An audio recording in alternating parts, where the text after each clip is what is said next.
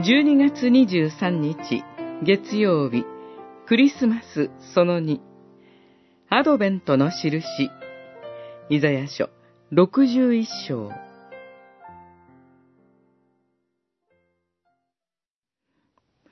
主は私に油を注ぎ、主なる神の霊が私を捕らえた。私を使わして貧しい人に良い知らせを伝えさせるために、六十一章一節。まもなくアドベントが終わります。この日、預言者イザヤはこのように語りかけます。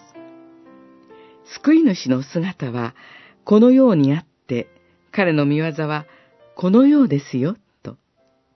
この時、私たちに求められていること。それは信仰です。しかし、神の国は未だ到来してはいません。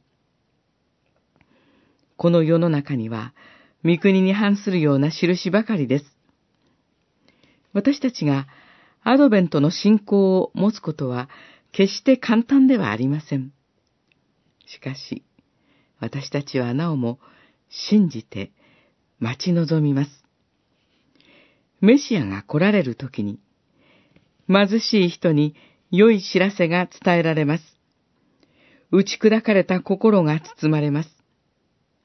囚われ人には自由が、つながれている人には解放が告知されます。嘆いている人々が慰められ、彼らに灰に変えて冠がかぶせられます。嘆きに変えて、喜びの香油を、暗い心に変えて、賛美の衣をまとわせるために、メシアは来られます。